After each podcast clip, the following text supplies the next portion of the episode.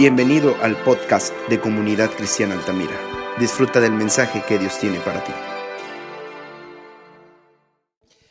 Dice la palabra de Dios, Hechos 1, 1.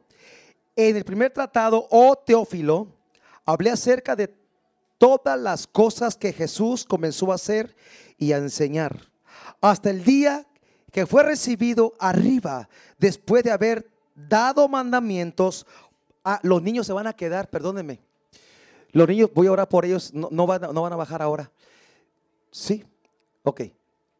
Eli, ayúdame ahí. Perdón, regreso. Vuelvo a empezar para que pues, la grabación vuelva a empezar. ¿Sale? Vuelvo a empezar. Ok. Hechos 1.1. En el primer tratado, oh Teófilo, hablé acerca de todas las cosas que Jesús comenzó a hacer y a enseñar hasta el día en que fue recibido arriba, después de haber dado mandamientos por el Espíritu Santo a los apóstoles que había escogido. ¿Quién escogió a los apóstoles? Dios. A quienes también después de haber padecido se presentó vivo con muchas pruebas indubitables, apareciéndoseles durante 40 días y hablándoles acerca del reino de Dios. ¿De qué hablaba Jesús?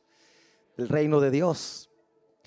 Dice, y estando juntos, les mandó, estaban juntos los apóstoles, les mandó que no se fueran de Jerusalén, sino que esperasen la promesa del Padre la cual fue dicho, oíste de mí. Porque Juan ciertamente bautizaba con agua, mas ustedes serán bautizados con el Espíritu Santo dentro de no muchos días. Padre, en el nombre de Jesús, gracias por tu palabra. Gracias, revela tu palabra a tu iglesia, Señor, en el nombre de Jesús.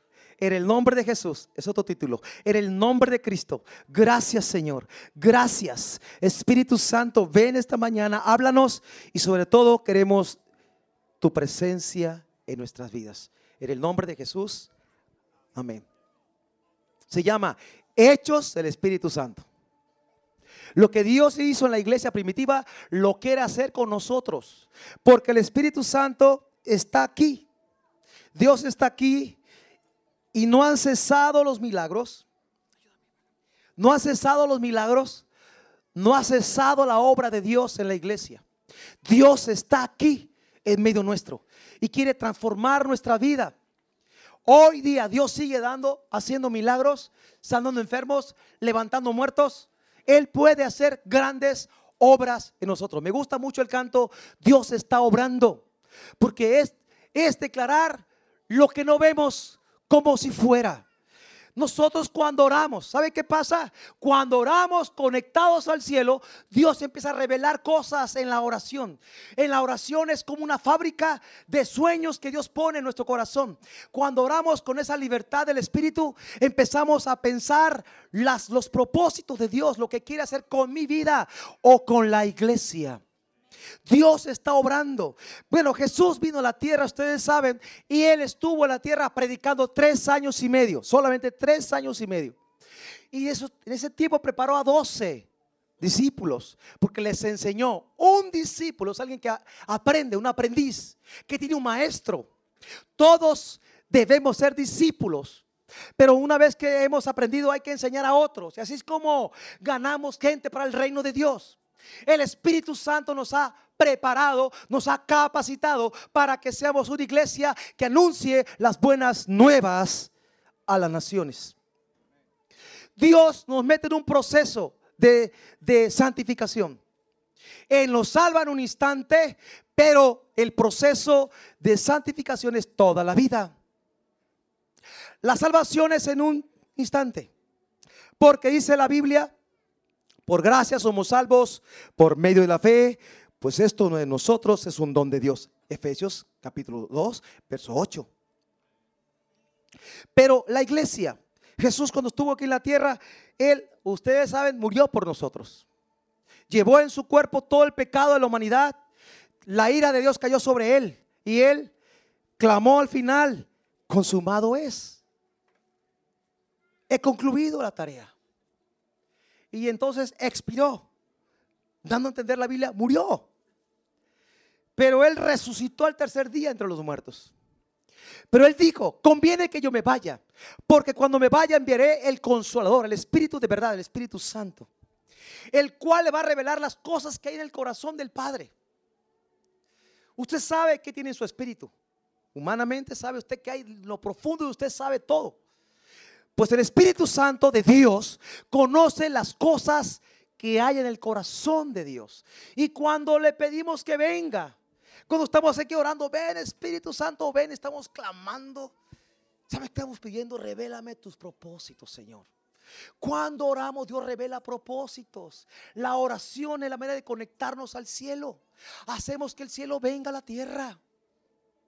Y su presencia esté entre nosotros. Y podemos ver milagros, prodigios, grandes cosas. Pues a estos que les dijo en Mateo 28, 19, 20, por tanto, id a ser discípulos, dijo después aquí, espérense hasta que venga el Espíritu Santo. No se vayan a predicar, no se vayan a lo que les pedí hasta que sean investidos del poder de lo alto. Lucas 24, 49. Tenemos que ser investidos del poder de lo alto. Es decir, nosotros no podemos ganar ni un alma si no tenemos la unción, la presencia del Espíritu Santo. Yo no podría ganar ni un alma si no estuviera convencido de que Jesús es mi Señor. Ni podría pronunciar Jesús es mi Señor si no tuviera el Espíritu Santo. Pero el Espíritu Santo quiere manifestarse en la iglesia.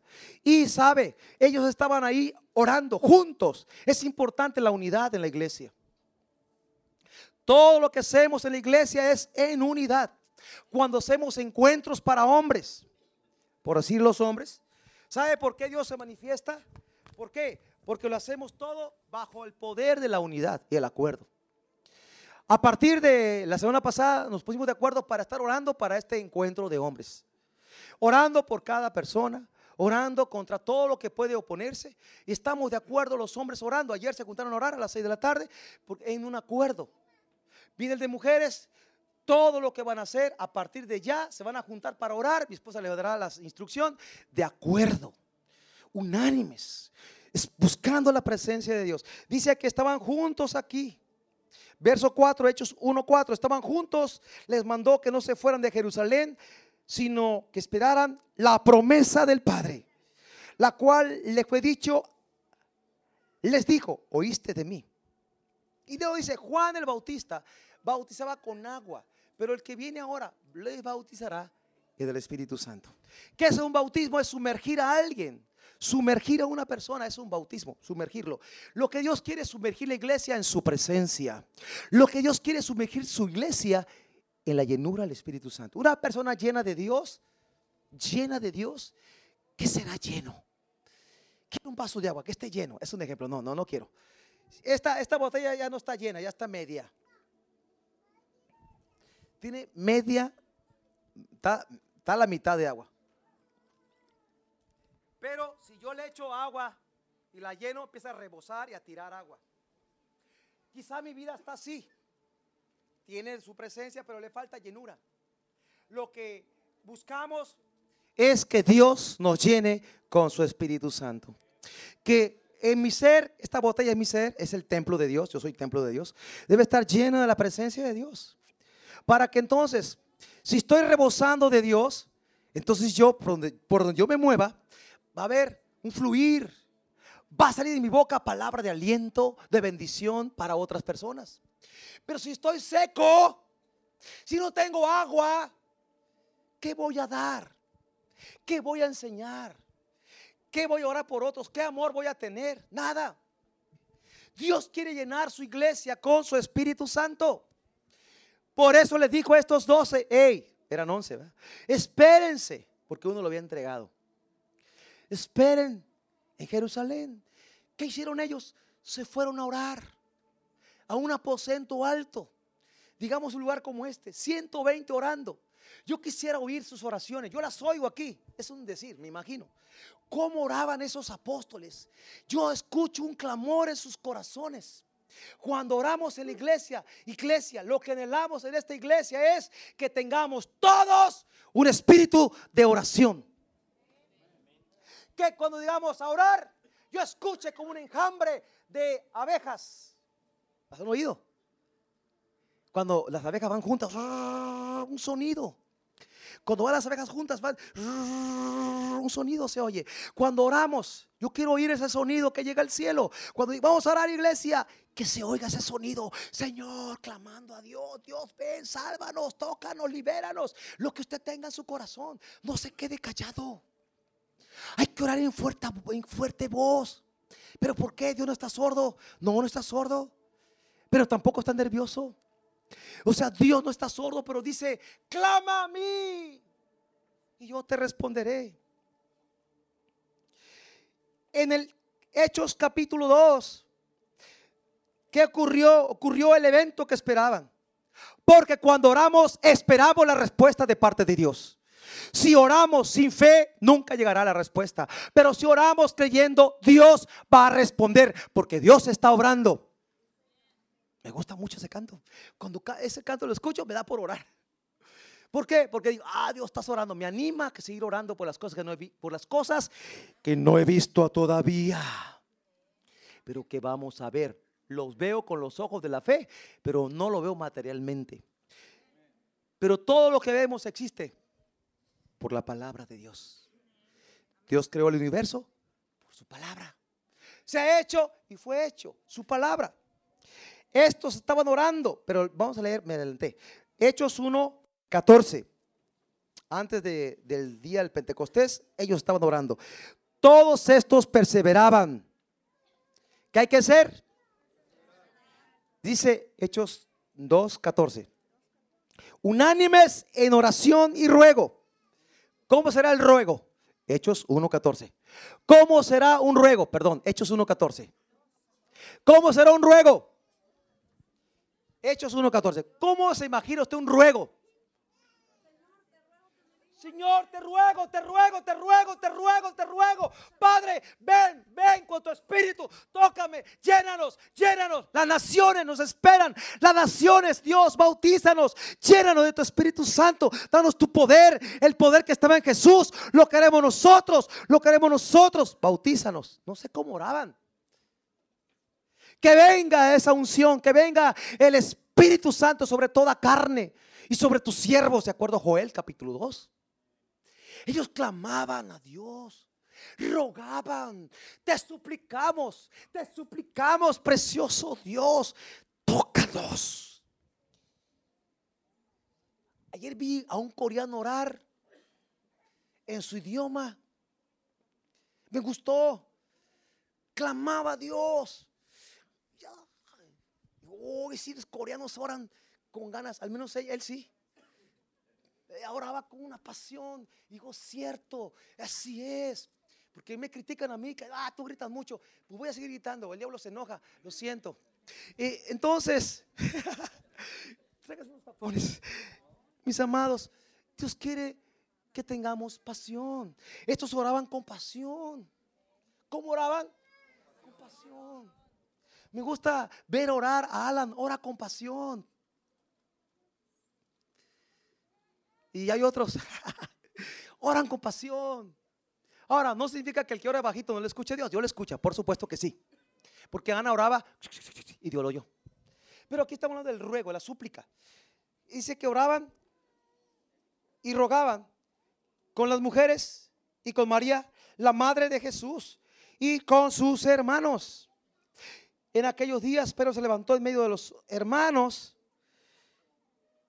y los reunidos eran como 120 en número. Ellos estaban orando en el aposento alto. Ahora, a Jesús, Jesús fue muerto en, la fiesta de la Pascua. 50 días después, había otra fiesta llamada Pentecostés, la fiesta de las cosechas. Cuando hablamos de avivamiento y hablamos del Pentecostés, ¿sabe qué estamos diciendo a Dios? Queremos cosecha, queremos cosecha, queremos almas para ti, Señor. El propósito de la unción es esa, que la gente se convierta a Jesús y demos fruto. ¿Cuántos de aquí quieren dar fruto?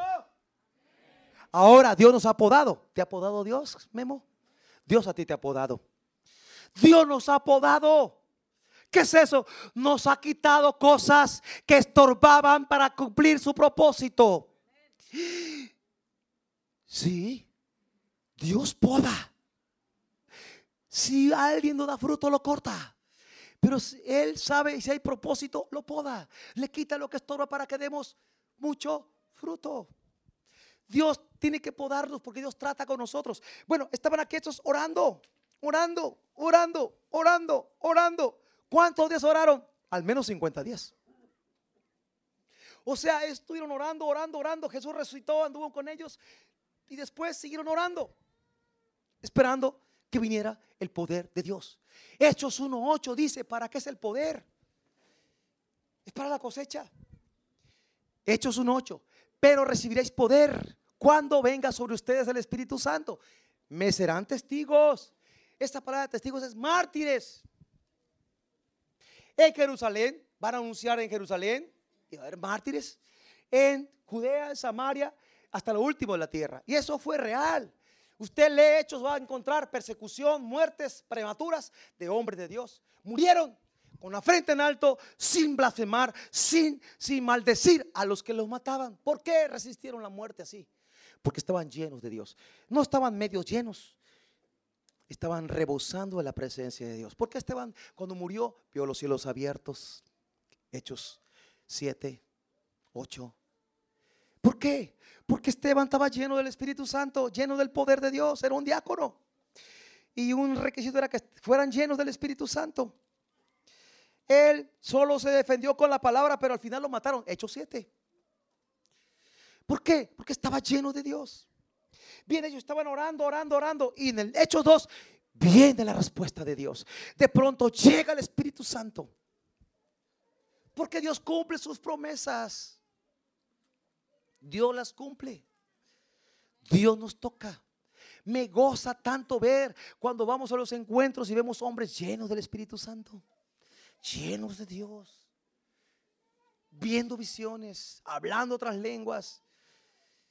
Es el poder de Dios manifestado. ¿Y por qué ocurre ahí?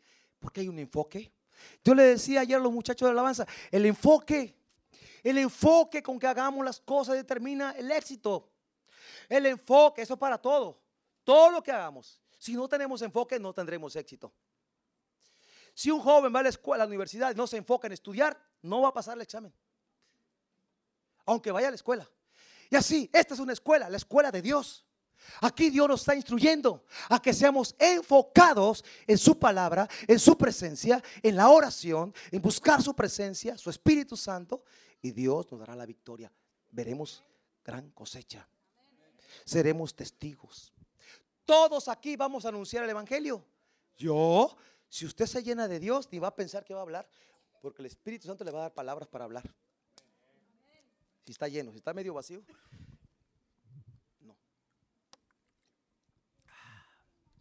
Dios nos quiere llenar. Esto es, esto de, ah, es, soy pleno cuando Dios me llena. ¿Cuántos tienen sed? De Dios y hambre. Traen hambre.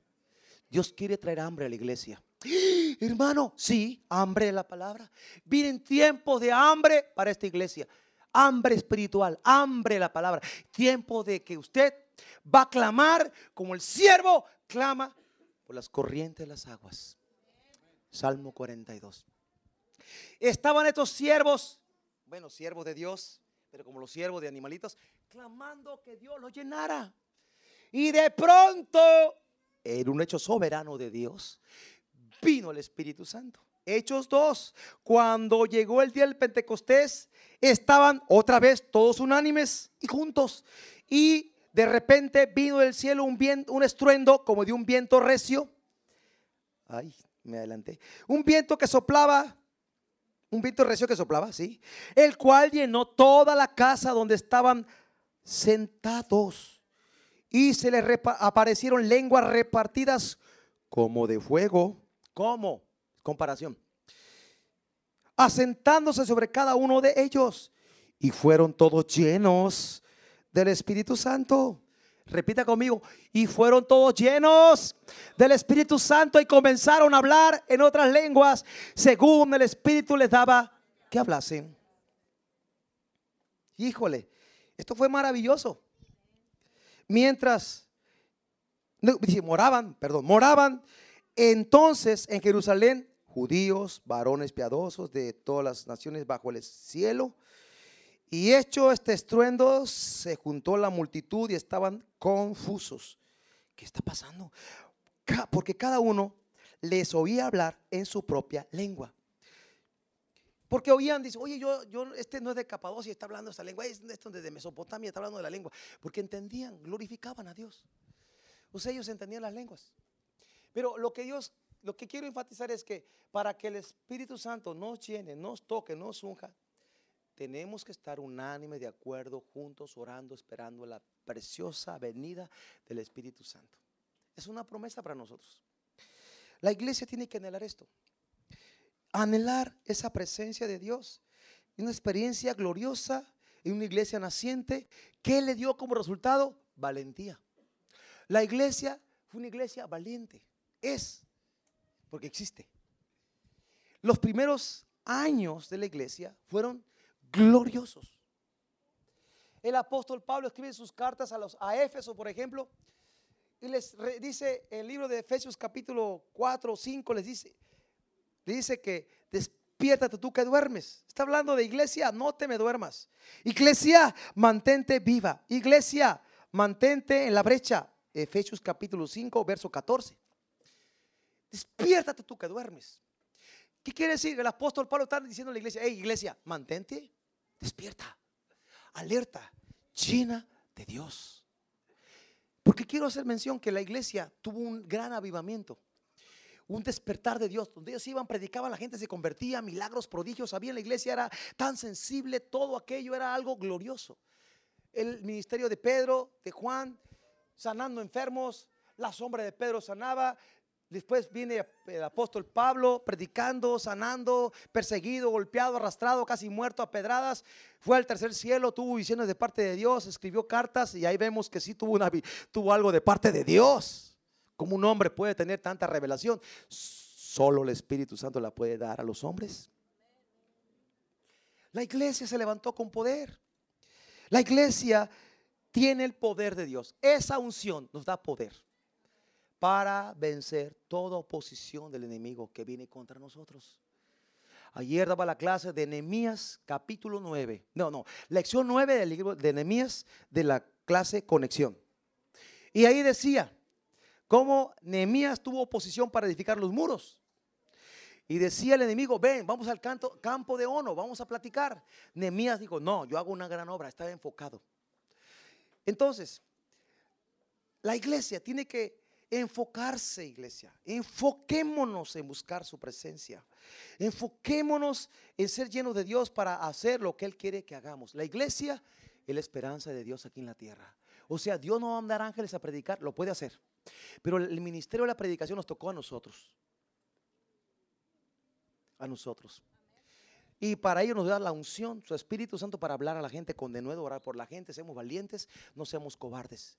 Pero negó a Jesús, pero después fue afirmado en la palabra de Dios y no fue más cobarde, es un hombre valiente, siempre osado, valiente, valiente, valiente, que predicaba y le dijeron, no hables más del Evangelio. Hechos 3, Hechos 4, Hechos 5. No, no, no, no, yo voy a seguir predicando porque yo voy a, voy a tener temor de Dios y no de los hombres.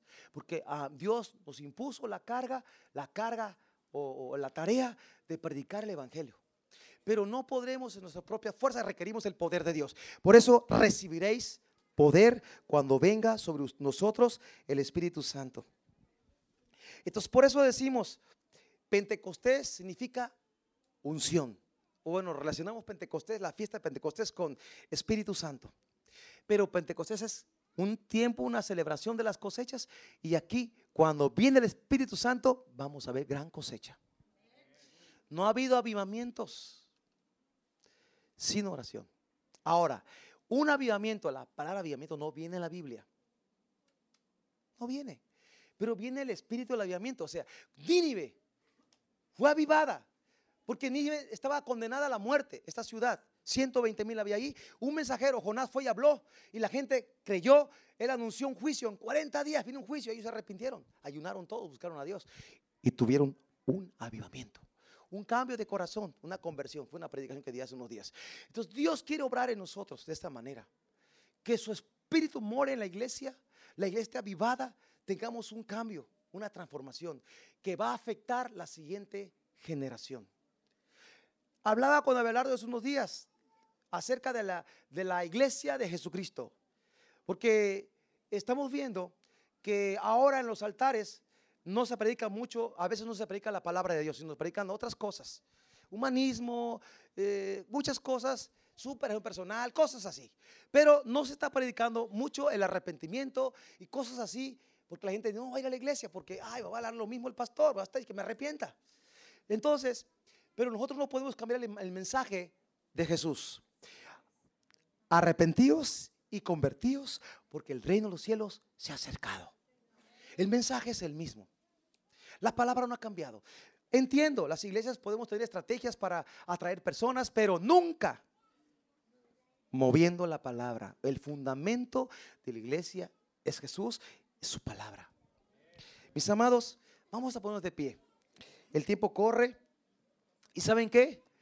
Nosotros queremos ese Pentecostés en la iglesia. Este tiempo de ayuno y oración de 40 días que tuvimos, el intento, la intención es, la, fue intencional.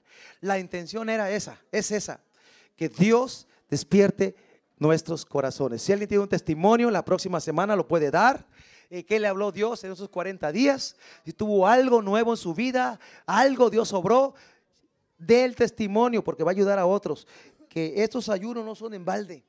Dios ve el corazón de la iglesia. Al decir buscar avivamiento, estamos diciendo, estamos buscando su presencia, buscando su espíritu obrando en nosotros, buscando que Él transforme nuestras vidas. Yo quiero orar por los niños primero, porque hablando la siguiente generación, lo que iba a decir de la iglesia es, sí, gracias, la iglesia en el año 300 tuvo un ataque de parte del enemigo. La iglesia primero era perseguida por todos los enemigos y la iglesia cuando era perseguida crecía, crecía, crecía, crecía y se mantenía en santidad. Esperamos que hayas sido bendecido. Recuerda que puedes escuchar las predicaciones en Spotify y YouTube. Síguenos y comparte. Dios te bendiga.